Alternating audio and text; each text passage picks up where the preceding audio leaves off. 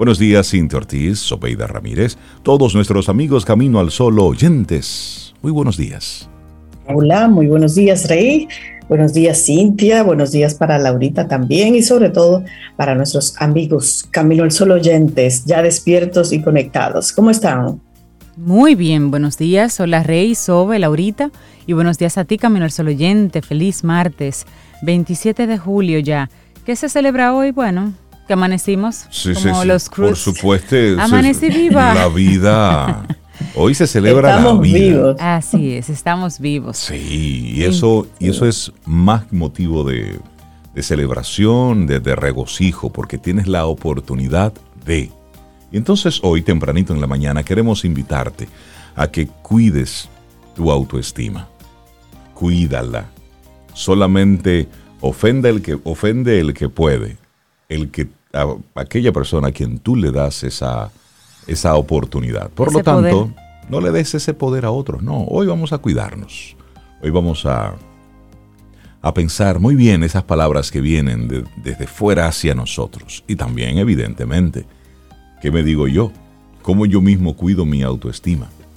Entonces, en estas dos horas ¿Les parece si conectamos con eso? Y hablemos un poco a través del 849-785-1110. Es nuestro número de teléfono, ahí tenemos la aplicación de WhatsApp y por esa vía entonces estamos conectados. Y te recuerdo nuestro correo electrónico hola arroba caminoalsol.do. me gusta esa actitud de hoy. Cuida tu autoestima. Voy a, me quedé pensando, Rey Cintia, ¿cómo, ¿qué voy a hacer hoy para cuidarla? Ya comencé, estoy tomando agua eso es una gran cosa. Cuidarse, cuidarse físicamente. mira, con esta temporada tan calurosa, tú sabes que yo creo que hace un par de días yo estaba medio deshidratada, estaba grave. Yo dije, ay, espérate, vamos a organizarnos y tomar agua. Sí, es agua. A veces, a veces nos da una, una especie de, de, hambre loca y lo que necesitamos es agua. Es agua. Un vaso de agua. Es. eso. Ya lo ha dicho la, la, doctora Marit Cervaje, beba agua. Y si todavía el hambre persiste, pues entonces sí es hambre, pero de repente es sed que se parece un poquito al, al, deseo de comer. Y también póngase bonito. Eso de que no, yo no me arreglo porque yo como no, veo a nadie y no salgo y, ahora estoy trabajando en, cuarentena. No. no, póngase bonito. Báñese temprano en la mañana, arregle su cama. arréglese, porque es para usted que se está arreglando, no es para nadie, es para usted. Arréglese, póngase decente. ¿eh? Que sus hijos lo vean, mira, mami se cambia, se pone su ropa, se, maquilla, aunque se quede con shorts, pero se maquilla, se pone bonita y tiene sus reuniones bonitas. Eso. Así es. no con cámara apagada ahí en la cama. déjeme decirle que cuidando la autoestima, sobre todo mi Edelía, tú sí. ya yo llevo tres cubetas de agua abajo. ¿Así? sí, claro, porque tú sabes, Lía. Ok, Lía. ¿Sabes? Entonces, tres cubetas de agua ya. Ya, decir que lo tuyo sí, es. Entonces ya mi casa está olorosa. Olorosa, limpia. Eso para mí es importante. Iniciamos Camino, al Sol. Estás escuchando Camino al Sol.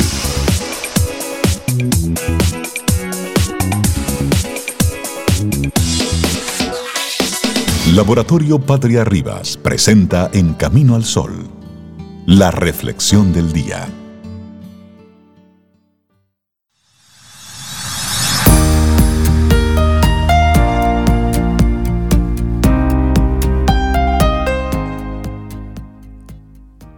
Cuando recuperes o descubras algo que alimenta tu alma y te trae alegría, encárgate de quererte lo suficiente y hazle un espacio en tu vida a eso. Jin Shinoda. Te compartimos entonces de inmediato nuestra reflexión para esta mañana. ¿Cuál es la relación entre amor propio y la procrastinación? Palabrita que se ha usado, se ha usado mucho ¿eh? En estos últimos tiempos. bueno, es que los procrastinadores suelen ser tachados de vagos y de irresponsables. Sin embargo, muchas veces es su baja estima la que les impide actuar cuando deberían hacerlo. Y una pregunta ahí, Rey, ¿cómo hace, cómo hace Rey? Atención, Camino al Solo Oyente, ¿tiene usted tendencia a dejar sus tareas y sus responsabilidades para el último momento? Y otra, ¿mantienes la mente repleta de asuntos pendientes que no te decides a abordar? Entonces, si este es tu caso, es muy probable que más de una ocasión haya sido juzgado y tachado de vago, de perezoso, de desorganizado, tanto por otras personas como por ti mismo. Sin embargo, con frecuencia, la clave de esta situación se halla en la relación entre amor propio y procrastinación. Bueno, y vista desde una perspectiva superficial, la procrastinación parece el producto de la falta de responsabilidad o la inmadurez de la persona. Si no atiendes tus obligaciones a tiempo, si no cumples lo que te propones, es porque no te lo tomas en serio o no sabes organizarte, ¿verdad? Te lo dicen y te lo dices tú. Pero puede que no. En muchos casos realmente se trata de algo más profundo y complejo, asociado específicamente a la autoestima. Pero, ¿qué es? ¿Qué es la procrastinación? Bueno, este término hace referencia a la tendencia de posponer o aplazar las tareas importantes. Así, la persona emplea su tiempo en otras actividades que le son más agradables, pero que son irrelevantes, alargando todo lo posible el momento de afrontar sus obligaciones. Por ejemplo, procrastinamos cuando escogemos seguir viendo la televisión en lugar de estudiar para un examen que está ahí a la vuelta de la esquina. Lo hacemos cuando perdemos las horas en las redes sociales en lugar de trabajar en aquel proyecto personal que iniciamos y que dejamos abandonado. O cuando afirmamos que empezaremos la dieta el próximo lunes, sin que esto llegue nunca a suceder. En suma, sabemos que tenemos ciertas obligaciones y tareas urgentes, pero escogemos dejar pasar el tiempo y entretenernos con cualquier otra actividad. Eso es la procrastinación. Ay, sí, hablemos ahora de la relación entre amor propio y procrastinación. Todos hemos procrastinado en algún momento y en algún ámbito de nuestra vida. Sin embargo, ciertas personas tienen una tendencia mayor a adoptar este hábito. Pese a que los procrastinadores suelen ser tachados de despreocupados, de irresponsables y faltos de voluntad, la realidad es que esta tendencia está muchas veces relacionada con una falta de autoestima. Con frecuencia, posponemos estas obligaciones porque no nos sentimos capaces de sacarlas adelante. Nos resultan imponentes e intimidantes, nos parecen complicadas y carecemos de la autoconfianza necesaria para abordarlas. Y así optamos por aplazar el momento de enfrentarnos a ellas pensando que en el futuro estaremos más preparados. Por ejemplo, Aplazo mi inmersión lingüística en el extranjero hasta que tenga un mayor nivel de inglés. Aplazo pedir o solicitar una mejora de las condiciones laborales hasta que la situación económica de la empresa sea mejor. Y así sigo, posponiendo hasta cosas sencillas, elementales de mi día a día. Claro, y en relación con lo anterior, muchas veces la procrastinación surge porque somos excesivamente perfeccionistas y tenemos pavor a fallar. Las personas que son demasiado autoexigentes se imponen a sí mismas unos estándares casi inalcanzables. Entonces la presión supone afrontar estas obligaciones, pues hace aplazarlas lo más posible porque nunca encuentras que están perfectas. Otro elemento es el autosabotaje.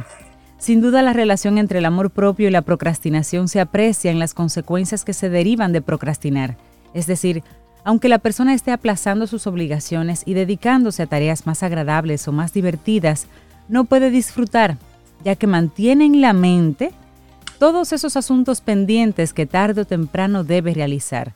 De ese modo no se permite realmente disfrutar del tiempo libre. Es decir, quiere procrastinar pero ni siquiera puede disfrutarlo.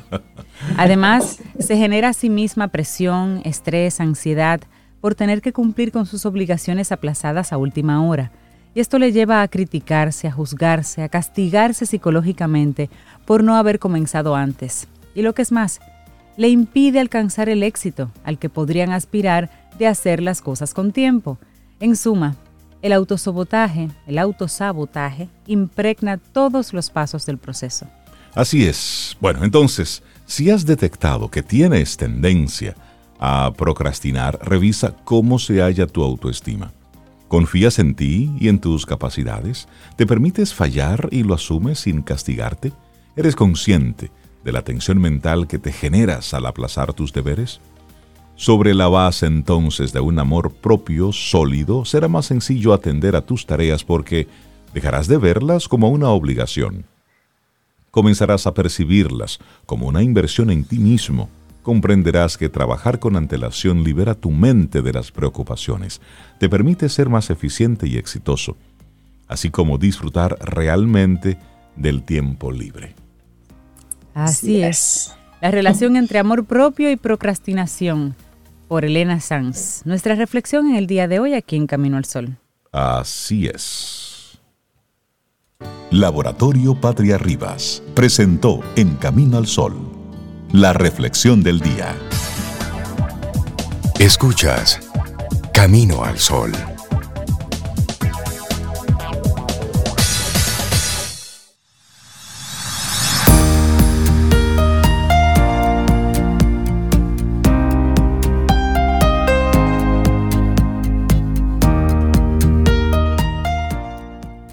Nuestro autorrespeto marca nuestras elecciones.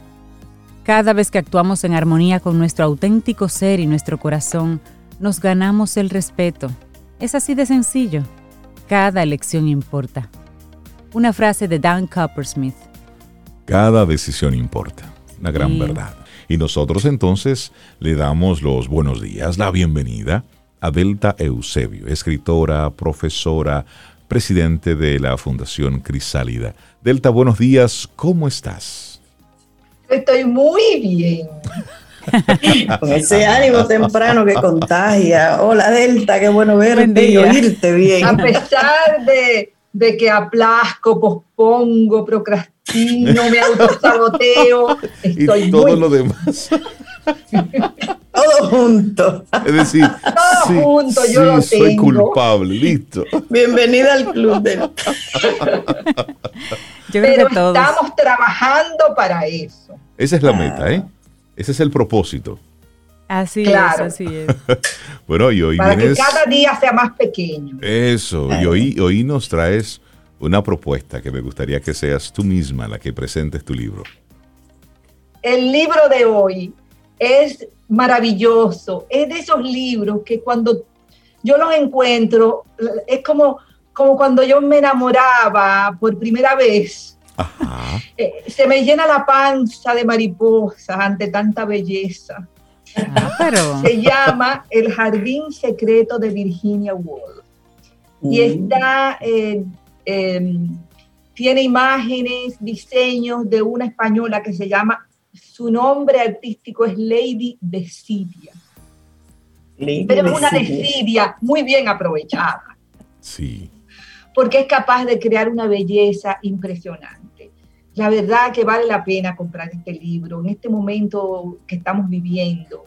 Tú pasas páginas y, y es y es como, mira, e, e, es una cosa impresionante. Wow, pero mira, bonita. De una belleza algo fuera de serie. Además, leer a, Virginia Woolf siempre es interesante. Además, eh, fíjate, esto recoge las pequeñas reseñas de 10 mujeres cercanas a Virginia Woolf, 11 con ella. Y el libro comienza diciendo así.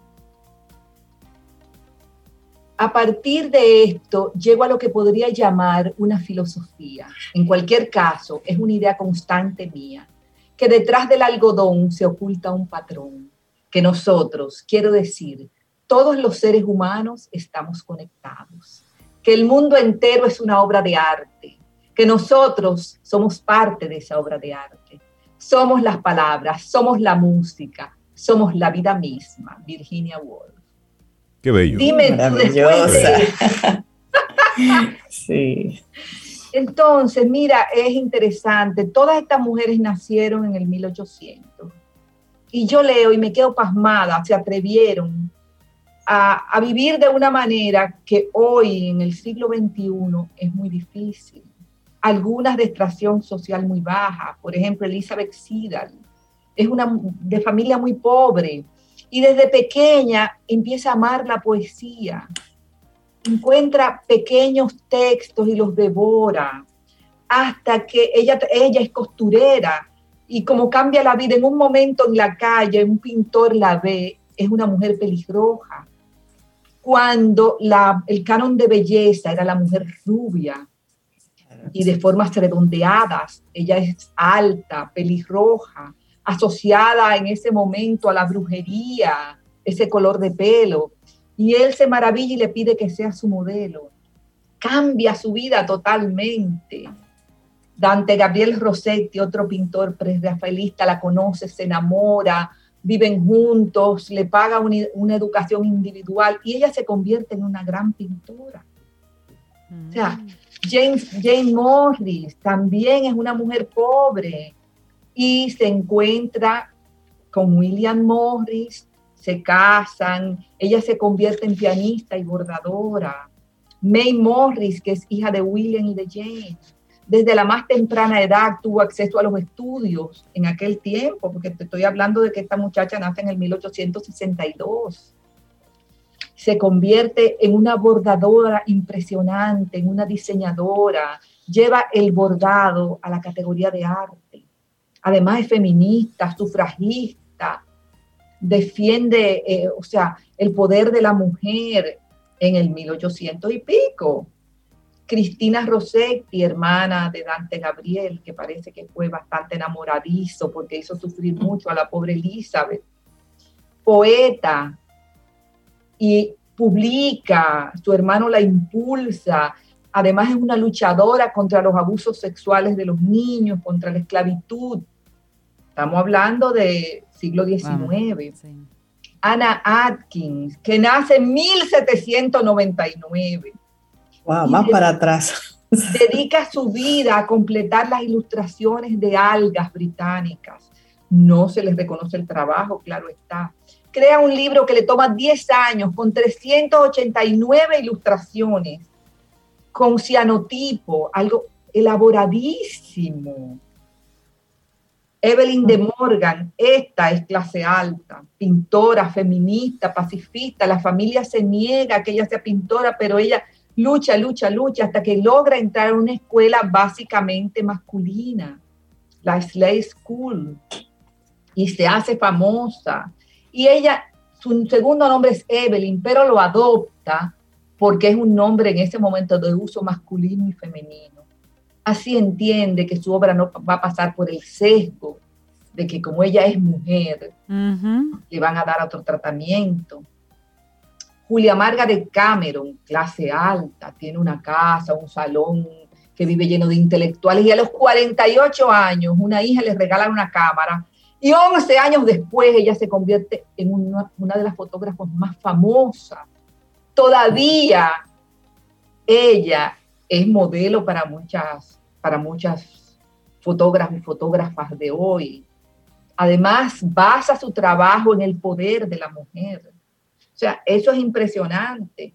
Yo me pongo a pensar, aquella mujer clase alta con un salón donde invita intelectuales y se convierte en una feminista Gertrude Jekyll, que es pintora, trabaja en el taller de William Morris y de momento se queda ciega. Oh, ya, se le cae su trabajo y se dedica. Entonces ella piensa que el arte ya lo puede llevar a los jardines. Se dedica a ser jardinera, creando los jardines más fabulosos. Siendo ciega, ya ciega. Siendo ciega. Dice que pone una paleta de colores a los jardines que hasta ese momento no, no se había hecho y publica como 15 libros además. Dora Carrington, que es quizás la más conocida de todas ellas por la película. Carrington es una mujer espectacular. Nace en el 1893, se corta el pelo como un hombre, se hace llamar por su apellido, es bisexual, se arriesga, una mujer apasionadísima. Entonces uno dice, pero casi, yo me imagino que querrían quemarlas esas mujeres. Sí, porque hay que recordar que para esa época la mujer lo tenía prohibido prácticamente todo, no podía ser ni siquiera ella misma. Y no estaba llamada a hacer nada de lo que él está descrito, era quedarse en su casa calladita y bonita. A limpiar la casa y a tener niños todavía hoy. La mayoría de las mujeres se nos pide eso. O se espera a veces. Sí, Vanessa Bell, quien es hermana de Virginia Woolf. Y es poco conocida a pesar de que fue una pintora famosa y vanguardista. O sea, y ella y Virginia son mujeres muy marcadas por el dolor, porque sufrieron abusos sexuales de sus hermanastros, la mamá murió cuando tenían 13 años, luego muere una hermana, luego el papá, hasta que ellas pueden escapar de ese hogar y forman parte del grupo Bloomsbury, muy conocido. Y Virginia se casa con Wolf, quien dedica, es un, él es un escritor fabuloso, pero se queda a la oscuridad, dedica su vida, su mayor energía a que Virginia sea feliz. Entonces, es un grupo de mujeres impresionantes. Virginia, con ese texto tan maravilloso, una habitación propia, donde ella decía que las mujeres para escribir necesitaban dos cosas, dinero y una habitación propia. Una habitación donde pudieran resguardarse del ruido, de las molestias, para encontrar la esencia de la belleza. Todavía las mujeres, la mayoría de las mujeres no tienen, no tienen un cuarto propio, no tienen el dinero para sentarse a escribir. Entonces el tiempo pasa y tú dices, pero, pero ¿qué es esto? ¿Cuándo vamos a, cambiar de verdad el mundo? Y, y entonces eso da fuerzas para seguir luchando, para que todas las mujeres del planeta podamos tener un cuarto propio un cuarto, aunque sea simbólico, una pequeña esquinita donde tú puedas poner tus flores y tu cuaderno, la música y los sueños. Entonces, todas las mujeres del mundo y todos los hombres del planeta tenemos que luchar por un cuarto propio y hacer del planeta una habitación propia, propia y de todos. Entonces, compren el libro que está Gracias a Dios en librería cuesta. ah, pero está disponible. Entonces, eh, eh, bonito ah, pero eso hay que buscarlo. El jardín secreto de Virginia Woolf, de Lady de Siria, y con esas eh, ilustraciones espectaculares que viene ese libro. Qué Maravilloso. Muchísimas gracias, muchísimas gracias Delta por esta reflexión que tú haces al, final, porque sí, tener un, un lugarcito propio y esto haciendo el, contraste precisamente con lo que mencionaba Cintia sobre esos atletas que están compitiendo eh, como refugiados. Es decir, tienen, tienen eh, un trabajo que hacer, tienen, hay un algo que los mueve. Ese llamado. Y independientemente de que no estén representando a ningún país en particular, tienen que hacerlo. Y, es, y pasa igual con el escritor, pasa igual con, con aquel artista que, que debe expresar su arte, su arte independientemente de si lo van a estar escuchando, si va a tener una audiencia o no. Es que debe expresarlo, porque esa es su razón de ser. Claro, así es. Del Eusebio, muchísimas gracias. También quiero decirle eh, algo más. Claro. El día 19 de agosto comenzamos con dos talleres. Mm. Escribir para sanar, que es nuestro taller emblemático es un encuentro con tus voces interiores, con tus habitantes, que son muchos, y un taller nuevo que se llama Sensualidad Sagrada, donde vamos a oh. trabajar con diosas, con arquetipos, con símbolos. Son maravillosos los dos. Comienzan el 19 de agosto y dura siete semanas totalmente online, donde tú trabajas a tu horario y a tu gusto. Y, van paralelos, Delta, o sea, una persona puede inscribirse en ambos. Ok, yo sugiero que tomen ese de escribir para sanar. El otro lo voy a tomar ahora porque no lo, no lo he hecho, pero el de escribir para sanar, señoras y señores, yo de verdad que les invito a que se den ese regalo. Es maravilloso. Se descubren muchas cosas. Yo como usuaria también de ese taller, sí, maravilloso. Así que muy recomendado. Buenísimo. Así es. Pueden ponerse en contacto conmigo en el 829-917-6359 o en palabrastejidas.gmail.com. Delta Eusebio, muchísimas gracias. Un abrazote. Un abrazo. Un abrazo. Escuchas, escuchas. Camino al sol. Camino al sol.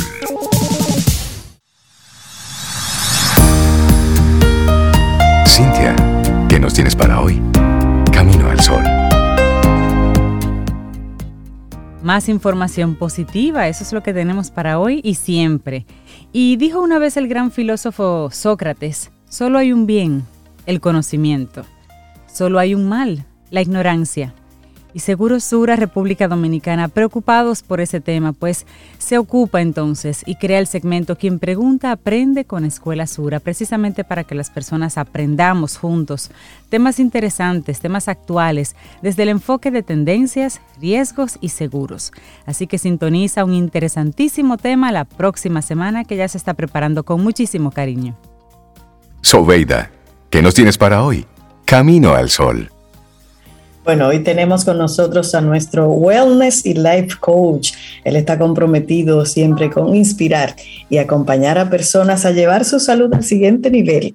Y él lo que hace es ayudarnos a sumar hábitos positivos en cada uno de los pilares del bienestar. Y hoy trae un tema que Reinaldo y yo como que espérate. Tirso Valdés viene a hablarlo, oye Rey, que el desayuno no es la comida más importante. Decirle eso a un cibaeño es peligroso. Tirso, buenos días, ¿cómo estás? Buenos días, buenos días, señores. Encantado de estar aquí compartiendo con ustedes, feliz y, de traerles algo de, información de bienestar a, los Caminos al Sol oyentes. Gracias por ello, Tirso. Tú vienes con una propuesta, pero yo te lo voy a hacer en forma de pregunta.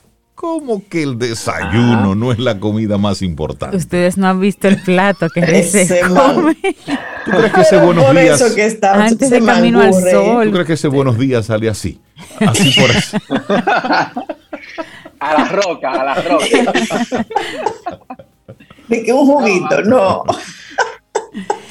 Vamos, vamos a ver, vamos, vamos a deconstruir esto porque yo sé que, que al igual que ustedes hay, hay, muchas personas que nos están oyendo y están diciendo, bueno, ¿y, qué es esto que va a plantear Tips hoy? Se, se, se, puso loco para cerrar julio. Entonces vamos, vamos a irlo viendo al paso y, y, y explicarle, ir, ir, deconstruyendo este tema para, para decirles a qué me refiero. Un principio fundamental cuando, cuando vamos a empezar una práctica de bienestar sea en alimentación o sea en cualquier otro de los pilares del bienestar, es desaprender. Muchas veces queremos información, queremos cómo, queremos saber cosas nuevas, pero el, este proceso de nuevas prácticas lleva también una parte de desaprender, es dejar de lado esas creencias y esas programaciones que todos nosotros tenemos en cuanto a lo que es saludable y lo que es bueno para nosotros y lo que no. Y esto se debe a que se, mezclan muchas leyendas urbanas que siempre hemos oído de, las abuelitas, de, nuestros padres, y mucho de esto es cierto, pero esto se mezcla también con el tema de que la información en cuanto a bienestar y en cuanto a alimentación sobre todo va cambiando, se van descubriendo nuevas cosas y vamos, eh, la clase científica, digamos, estos temas van descubriendo nuevas cosas. Entonces, vamos a ir viendo este tema del desayuno.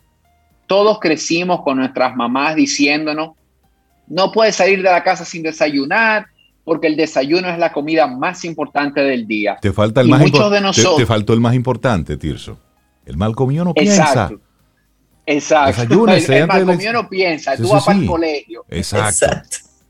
Y, y muchos de nosotros nos vimos en nuestra infancia y aún de adultos desayunando porque sí, comiendo antes de salir de casa porque hay que desayunar y porque ahí está la energía que voy a utilizar en el día. Entonces, vamos a cuestionarnos una primera cosa en cuanto a esto. ¿Dónde está escrito que debemos comer tres veces al día? Para irnos poniendo en contexto. Esto no está escrito en ningún sitio. Esto sencillamente responde más a un acuerdo social que hemos hecho que a necesidades nutricionales que que requiera nuestro organismo realmente, porque la mayor parte de los años que los humanos hemos habitado en el planeta Tierra, la comida no estaba disponible en todo momento. Eh, eh, el hombre salía a cazar, a recolectar. A ver qué encontraba. Y no sabía primero, exacto. Primero no sabía si iba a encontrar comida y, claro que no sabía a qué hora la iba a encontrar. Entonces, esto es un acuerdo que hemos hecho de, de comer esas tres veces. Entonces, de aquí surge quizás una segunda interrogante voy a comer porque a esta hora es que tengo tiempo y se me hace fácil o porque realmente necesito comer. Entonces aquí vamos cayendo ya en el tema de que ya hoy sabemos que para lograr una salud metabólica no es recomendable comer cinco o seis veces al día.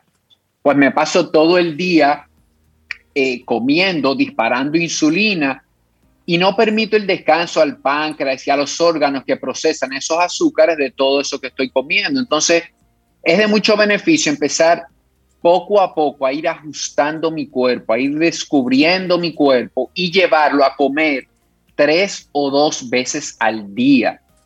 Ya, ya, ya tenemos información de que esto de estar merendando, estas meriendas que siempre nos han recomendado, no necesariamente le hacen bien a tu salud metabólica. Entonces, ¿qué te quiero decir con esto? Que al final esas dos o tres comidas que hagas, todas tienen igual importancia. Y las horas en que vayas a hacerlas tienen que responder a ti. Tiene que, tienes tú que irlas encontrando a cómo funcionan para ti, porque te voy a poner un ejemplo rápido, me voy a poner yo como ejemplo. No hay forma que yo pueda desayunar antes de las 9 de la mañana o antes de las 8.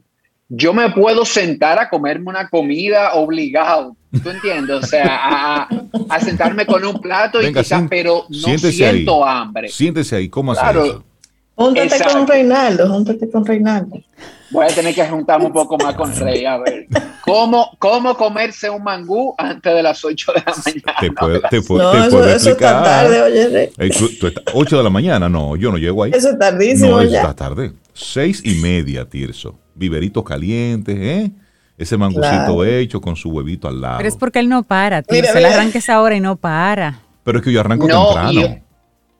Y ojo, y ojo, porque cuando digo que el desayuno no es la comida más importante, lo digo en cuanto a eso, en cuanto a sentarnos a comernos algo sin tener hambre, sin tener la necesidad. Ah, no, no, no, Pero eso no pasa, eso no pasa. Hay, unos, hay unas cuantas cosas que son importantes para esto. Por ejemplo, dejar pasar esas 12 horas entre, entre cena y desayuno. Esto es súper importante, por lo menos 12 horas.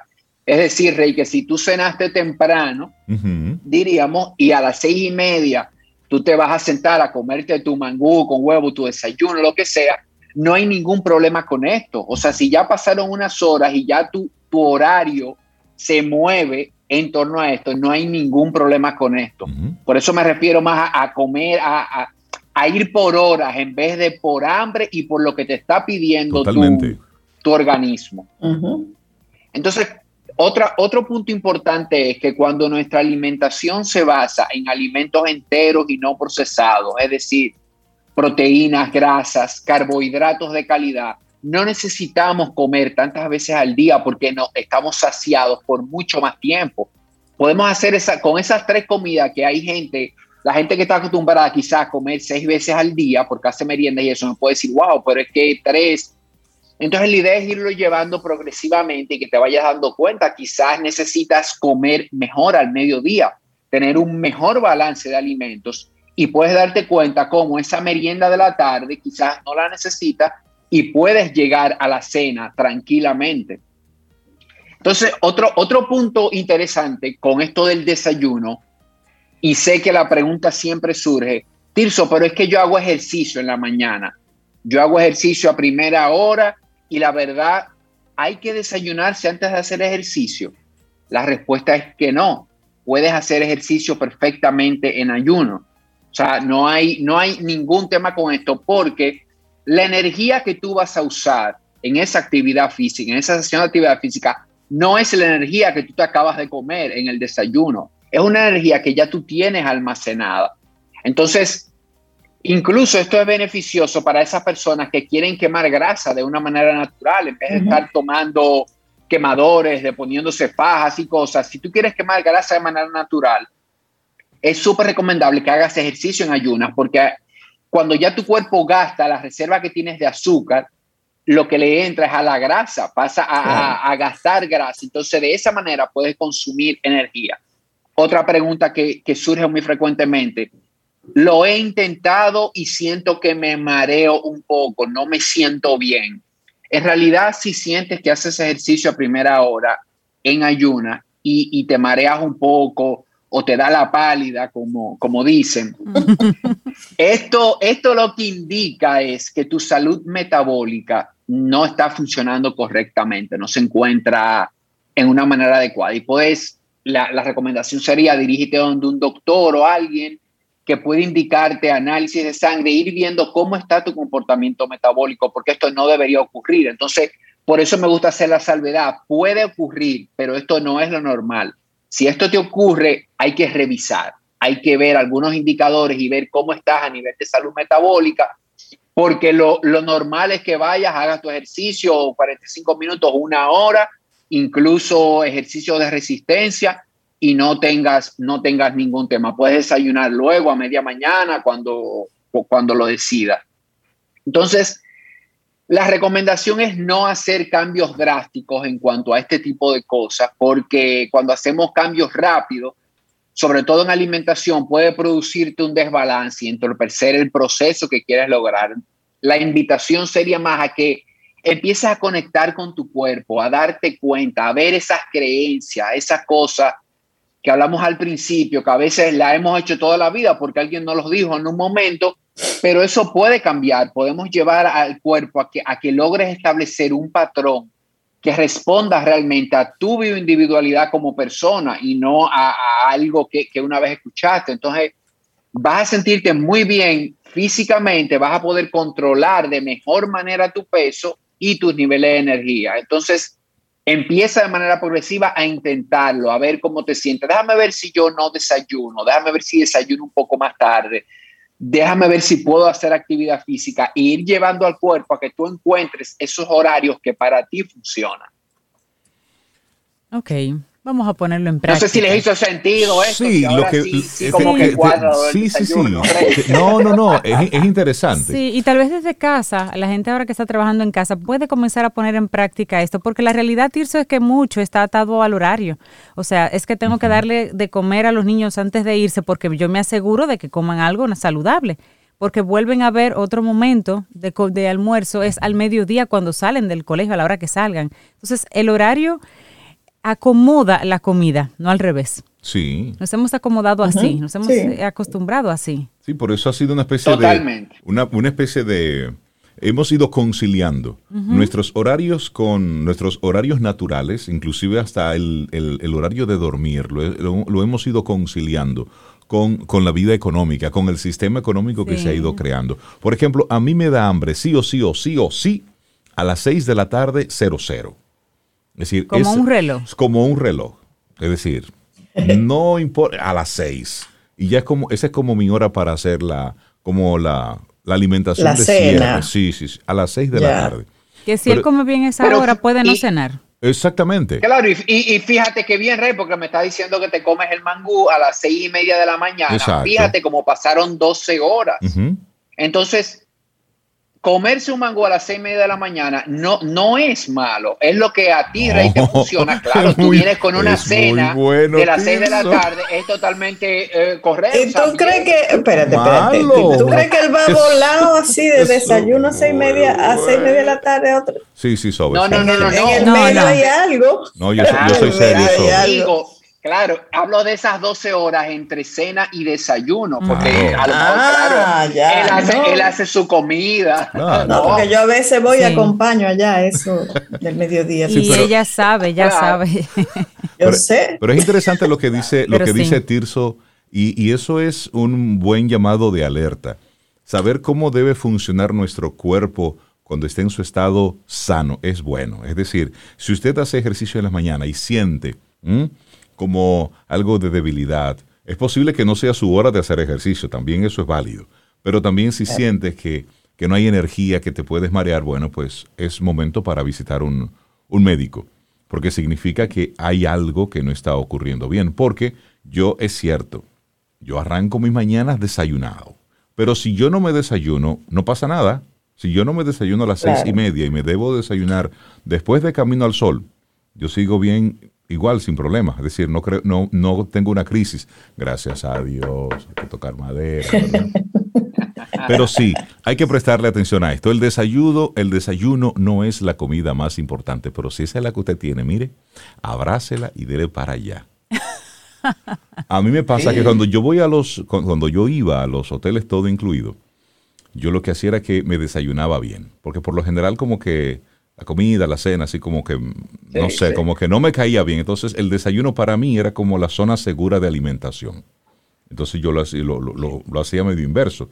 Y es eso, uno ir buscando como su... ¿Qué le funciona mejor? Su punto de balance. Claro, y, y, esa es una tendencia hoy día, Rey. Muchos de los gurús del bienestar, mucha de la gente que trabaja salud, se está dando cuenta de esto y está haciendo dos comidas al día y le está funcionando. Están haciendo una comida media mañana copiosa y otra quizás al final de la tarde.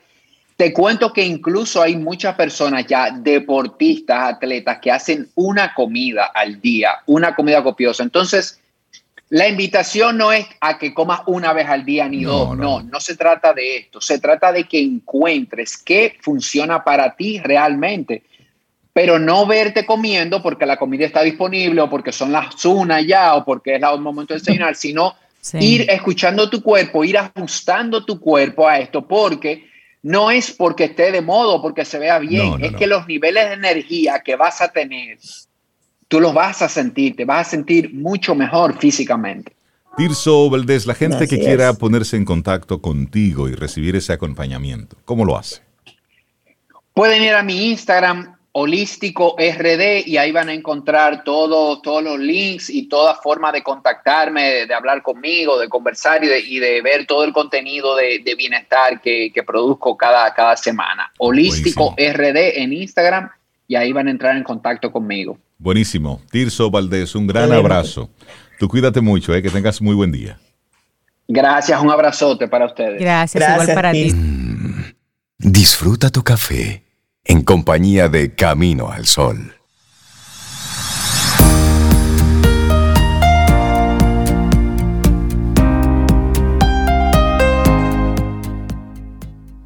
Nuestra siguiente frase es de André Gide.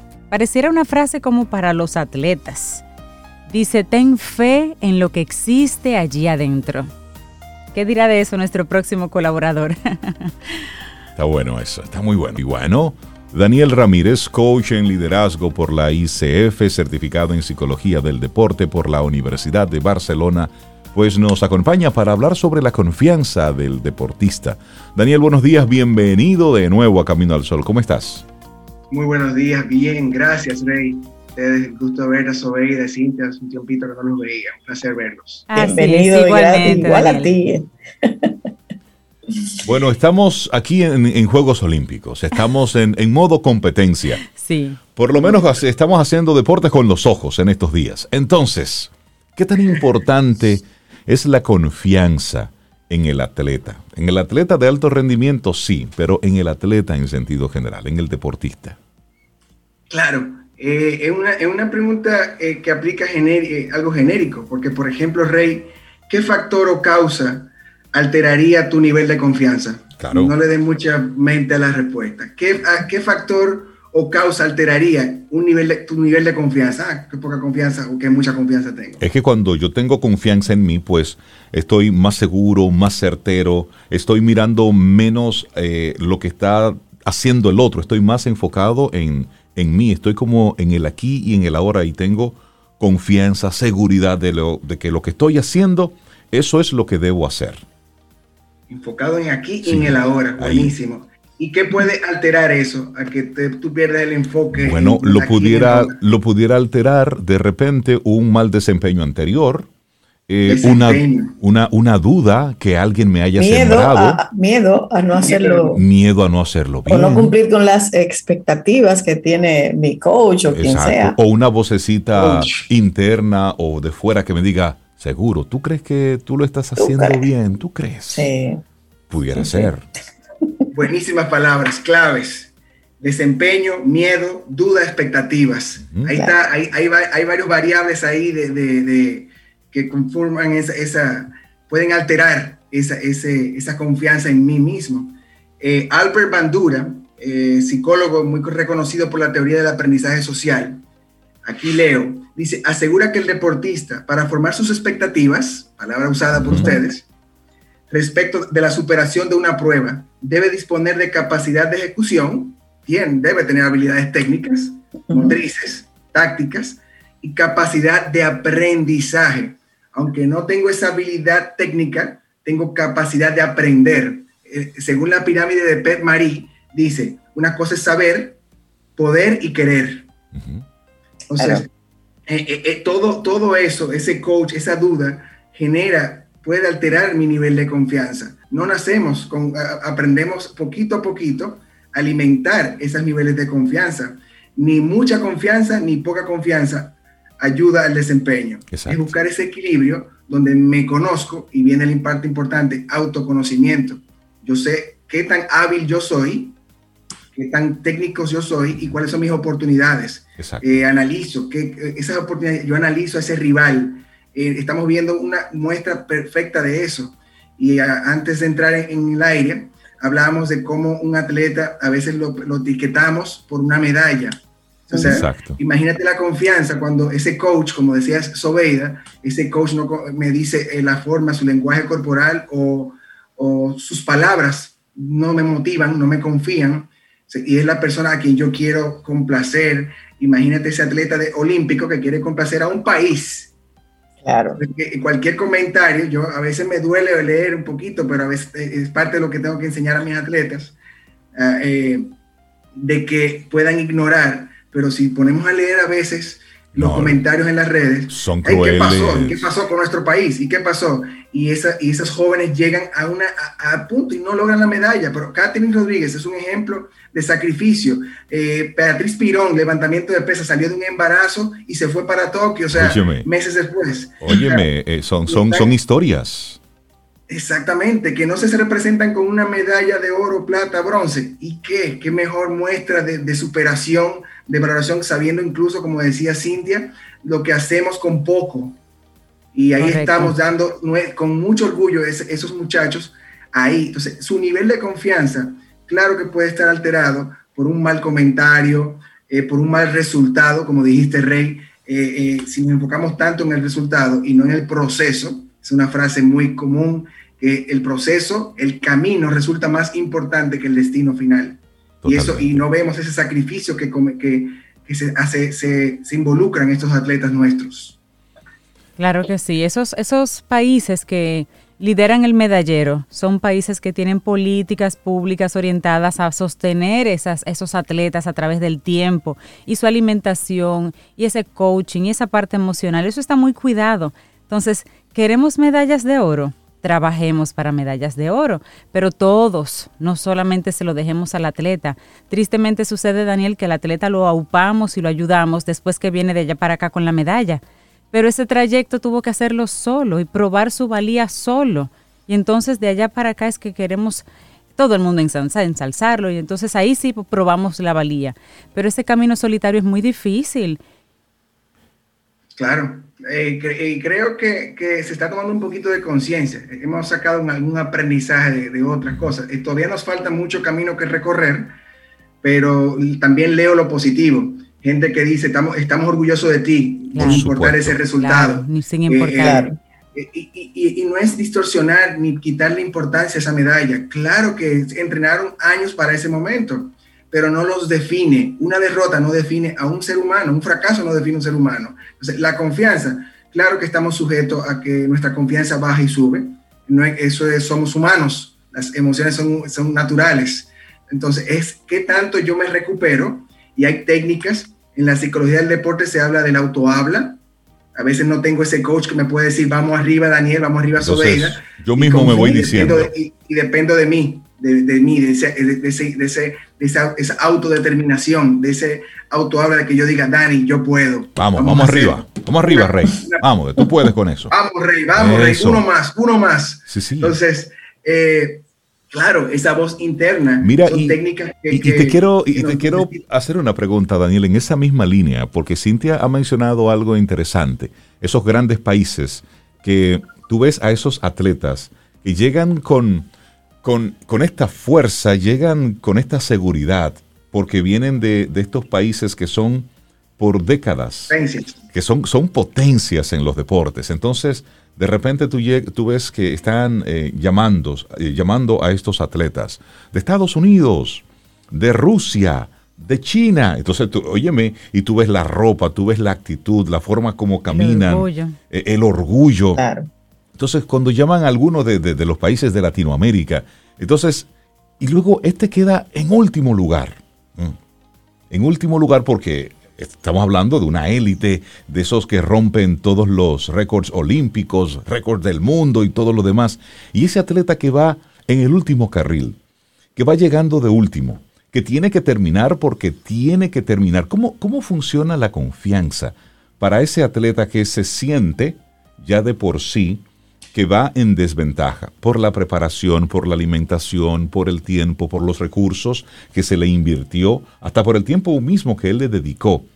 ¿Cómo se maneja la confianza en ese atleta a futuro, después que, pasa por todo ese, ese terremoto? Para lo que sigue.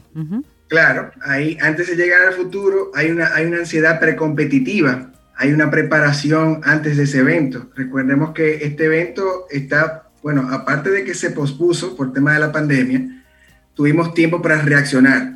Al momento, como eh, dijiste al principio, Rey, la actitud del now, de la hora, del enfoque del hoy, del momento, es lo que toca. O sea, claro que, y, créeme que todo tiene doble filo. El Estados Unidos, China, si va sobreconfiado, se lleva su gran sorpresa, como ha pasado en otros eventos. Sí, sí, así es. bueno, ahora le pasó al equipo de Estados Unidos de básquetbol. De básquetbol, exacto. El Dream Team. El Dream Team se convirtió ahí más o menos en un Nightmare Team. O sea, una pesadilla. la sobreconfianza también es, hace daño. En el caso del ejemplo que pones, Trey, hay una preparación antes. Yo sé, o sea, ¿qué vas a hacer al respecto? ¿Cómo voy a, qué voy a hacer con ¿Qué, sacrificios voy a tomar para yo tener la mejor alimentación que yo puedo tener? Yo no, yo no voy a agarrar que Estados Unidos tiene esto, no, ¿qué yo tengo? ¿Qué recursos tengo? Y si tengo que, ir a, otro, a otros tipos de recursos externos, lo haré. Me preparo antes, porque el día de la competencia llegó el día, el día del juicio, llegó ese día, no voy a improvisar. Yo no voy a improvisar y voy a, a mirar qué fuerte está el de Estados Unidos ni el de China yo estoy fuerte, recuerda el auto habla. Yo me preparé para esto. Yo me merezco estar aquí. Yo tengo un corazón, tengo dos brazos y dos piernas, igual que este que está al lado mío. Exacto. Entonces, ahí no hay escudo de un país. Ahí yo estoy ahí porque me lo gané. Y las sorpresas en el deporte pasa por eso, porque mi confianza va acorde a mis expectativas y yo voy a ejecutar en el momento. Es una de las ventajas del deporte individual. El deporte individual, tú eres tu propio, es con tu ego. Tú estás, tú estás luchando contigo mismo y tú eres que va a decir, yo puedo hacer, yo me merezco esto. Con nuestro nadador Josué Domínguez, me imagino el nivel de confianza, como no sé si lo leyeron, él iba en el avión y eh, hubo alguien a bordo con COVID. Él llegó, le hicieron su prueba a Josué Domínguez, negativo todo, sin embargo tuvo que cumplir con cuarentena. Lo entraron a un cuarto y no pudo entrenar nada más que dos veces antes de salir a competir. Wow. Imagínate, imagínate, lo que estaba ocurriendo aquí arriba. Claro. Entonces, la confianza y esto, ahí está, hoy está compitiendo por creo que 200 metros, creo que mariposa, eh, no le fue bien en la primera, sin embargo está ahí. ¿Qué mejor muestra de una persona que cualquier otra persona hubiese dicho, no sigo, yo no puedo porque yo no entrené? Se paró y se tiró y ahí está nadando. Y ojalá vengan sorpresas por ahí. Si su mente está en el ahora, en el momento. Ya no pude entrenar, no pude entrenar, pero dale valor a eso que entrenaste. Claro que va a ser difícil pero no te puedes quedar en el corto plazo en el lamento. Entonces, ese que quedó en séptimo, octavo, no, antes de, pensar en séptimo, octavo, que es el producto, me concentro en el proceso. ¿Qué hiciste al respecto para llegar a ese momento? No me importa quién está al lado mío, tiene igual que yo, la misma posibilidad que yo. Que tengan las mejores estadísticas, perfecto, pero para eso se hicieron los récords, para romperse, los tabú para romperse, las excepciones para darse.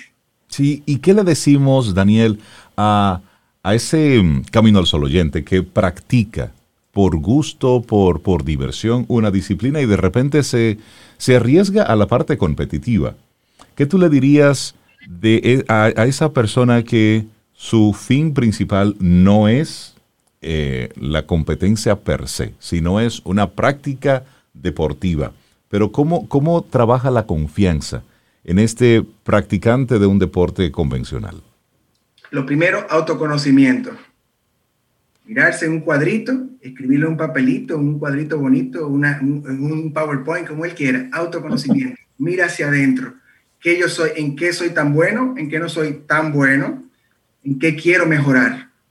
Conocimientos técnicos, como conocimientos emocionales. Soy una persona que no soy resiliente, soy una persona que, que no acepto las derrotas, soy una persona que no acepto los fracasos, tengo que trabajar eso me, miro retrospectivamente, me, me, conozco y digo, yo voy a hacer esto. Le pones nombre a ese propósito y armamos un plan, tan sencillo como eso. De aquí, del 1 al 10, aquí yo estoy un 5. Del 1 al 10, aquí yo estoy un 8. ¿Cómo yo me siento? ¿Qué yo voy a hacer para llevar ese 5 a un 6? Ni siquiera un 10. ¿Cómo yo voy a llevar ese 5 a un 6? Me sorprendería si llevo ese 5 a un 8 o 9, que puede ser. Pero para que manejemos los niveles de frustración, me autoconozco, me aplico el autoconocimiento y sigo mi meta. El camino es mucho más interesante que el destino. Entonces, el proceso es más seguro que el producto. Buenísimo. Me gusta eso. Daniel Ramírez, la confianza. La confianza en el atleta, ¿eh? La confianza en el deportista es el tema que hemos compartido en el día de hoy. La gente que quiera ponerse en contacto contigo, los padres que te, que te escuchan y quisieran eh, poner a, a, sus hijos bajo, tus, bajo tu manto, ¿cómo pueden ponerse en contacto con Daniel? Un placer. Pues me consiguen en Instagram en Daniel Ramírez rayita bajo DR y mi página es de, está en www.danielramirez.net. Buenísimo. Danielramírez.net. Daniel, que tengas un excelente día. Igualmente. Un abrazo. Gracias, gracias Daniel.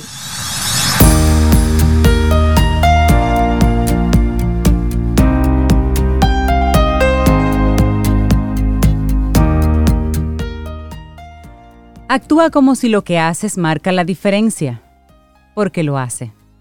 William James. Bueno, y vamos a darle los, los buenos días, la bienvenida a nuestro programa a José Paulino.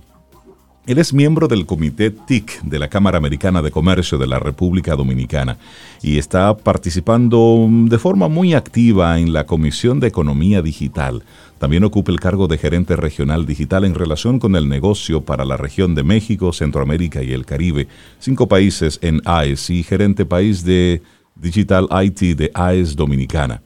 ¿Y cuál es su responsabilidad? Bueno, ser enlace entre el área digital, IT, y las diferentes áreas funcionales de negocio para capturar las demandas, las necesidades digitales. ¿Y por qué yo le estoy dando todo este preámbulo de quién es José Alejandro Paulino? porque nos dice que es una persona autorizada para hablar sobre la guía práctica para montar tu negocio en Internet. José Paulino, buenos días. Bienvenido a Camino al Sol. ¿Cómo estás? Buenos días, muchísimas gracias. Eh, eh, bueno, yo creo que, que, una introducción bastante amplia, pero aquí para darle las buenas noticias, eh, definitivamente desde la AmCham y el Comité TIC, eh, de este lanzamiento de la nueva guía que, que se ha elaborado, eh, de hecho es un, lanzamiento que se va a hacer el próximo jueves 29 eh, a las 4 de la tarde, y el cual representa una oportunidad bastante buena para pequeñas y medianas empresas, así como emprendedores, para escalonar su mercado apoyado en las plataformas digitales. Definitivamente que la guía a nivel general presenta los pasos esenciales que debemos dar para montar tu negocio en Internet. Y eh, eh, eh, evidentemente que con todo este tema de la pandemia, todo el tema de la transformación digital se ha acelerado exponencialmente. Entonces, este, esta es la tercera versión de, de, documentos que ha elaborado el Comité TIC ya desde la AmCham. previo se había elaborado un documento de economía digital y comercio electrónico 2017-2018 y esa es la, esta es la tercera versión que estamos teniendo ahora. y representa como tal eh, eh, está alineado al plan estratégico de la, de la AmCham para eh, definitivamente promover el comercio y la inversión entre República Dominicana y los Estados Unidos. Bueno, Alejandro, a ver, una, una duda que tengo. Por favor. Si viene desde la AmCham una guía práctica para que las personas, las empresas monten su negocio en Internet, desde AmCham, ¿por qué le dan esa importancia a que esas medianas empresas impulsen sus negocios hacia la web? Mira, definitivamente que, parte de, mantener las empresas en un ámbito de competitividad tienen que montarse en este tema de transformación digital y definitivamente eh, que, para apoyar el comercio en, el país. O sea, que, creo que es la, línea adecuada y no solamente para medianas y pequeñas empresas, sino para todos los emprendedores que tienen eh, cualquier tipo de proyecto que puedan lanzar. José Alejandro, ¿y esta guía práctica para montar tu negocio en Internet puede utilizarse o aplica para cualquier industria? ¿Está pensada para que sea un lineamiento para cualquier industria? Sí, sí, definitivamente que aplica, evidentemente que en algunas más que otras. Eh, sin embargo, la, misma recoge de alguna forma eh, todos los pasos necesarios para, evidentemente, montar tu negocio. Desde que, desde la, parte de planificación de estrategia, eh, las consideraciones de tipos de productos, servicios, qué tomar en cuenta a la hora de seleccionar una plataforma. Si me voy para una parte web, si me, si me incorporo a un marketplace, eh, qué opciones tenemos para, eh, de pagos, o sea, todo esto evidentemente que son pasos necesarios en cualquier tipo de industria. Y a propósito, eh, José, estamos hablando con José Paulino, miembro de la Comisión de Economía Digital del Comité TIC de la Cámara Americana de Comercio de la República Dominicana, la AmCham. Y hoy estamos hablando sobre la guía práctica para montar tu negocio en Internet. José, a propósito de todo esto, mucha gente, muchos empresarios, grandes, medianos, pequeños, han estado esperando volver a la normalidad para retomar todo esto como era antes y todavía tienen eh, algunas resistencias sobre, sobre implementar formas eh, novedosas para poder seguir eh, adelante con su negocio. ¿Cómo ves tú la aplicación de esta guía práctica para aquellos que precisamente están esperando todavía esa vuelta a la normalidad?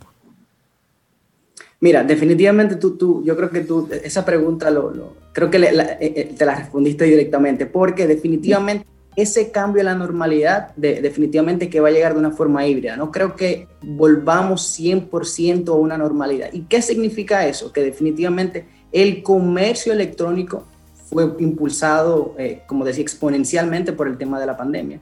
Eh, y, vamos a seguir así por los próximos años. Evidentemente que hay que tener algo muy en cuenta y es que la experiencia de los clientes se va adecuando, adaptando. Y evidentemente ya no hay vuelta atrás. La agilidad que trae el tema de cómo, o sea, de montar tu negocio en Internet, de cómo hacer la vida más fácil al, al cliente, eh, creo que ya no, no hay una vuelta atrás, como decía, y definitivamente es algo el cual cualquier negocio que no esté montado en, esta, en este tema de transformación simplemente va a perder competitividad.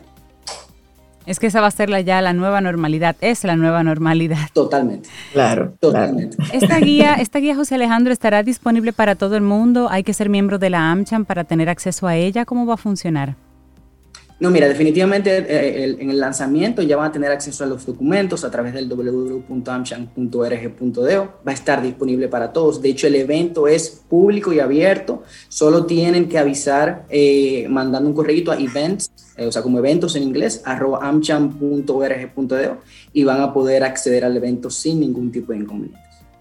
¿Y el evento es presencial, es virtual? No, perdón, el evento es virtual, eh, va a ser virtual eh, a través de la plataforma de, de, definitivamente.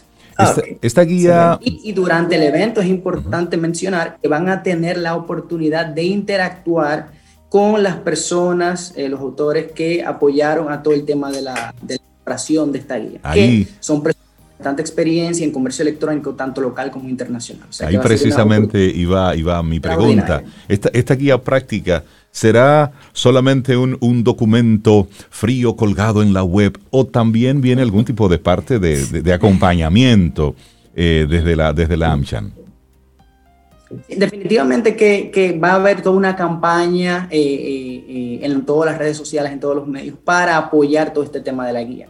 y, bueno, como decía, va a estar colgado en el, en el sitio web. Y yo creo que es un punto importante eh, que dijiste la palabra fría y definitivamente el documento en sí eh, eh, es, es, bastante bueno por el tema de que es una guía práctica, que eso. importante. Ya eso lo va calentando.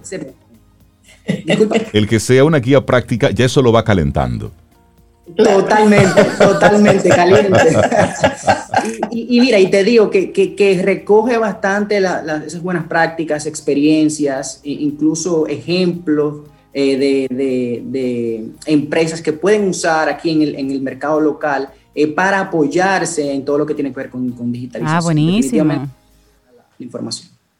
Excelente, excelente. Me parece muy, muy oportuno esto que viene hoy a compartirnos José Paulino, porque sí, eh, hay mucha información suelta en la web pero tener una, una guía práctica que sea en base a experiencias, casos de éxito y sobre todo que venga de la mano de la Cámara Americana de Comercio, pues le da una, una validez a, esto porque son muchos cerebros que están ahí ofreciendo un, un contenido de valor. Vamos a recordar, José, a las personas interesadas en participar del lanzamiento y luego de seguir profundizando.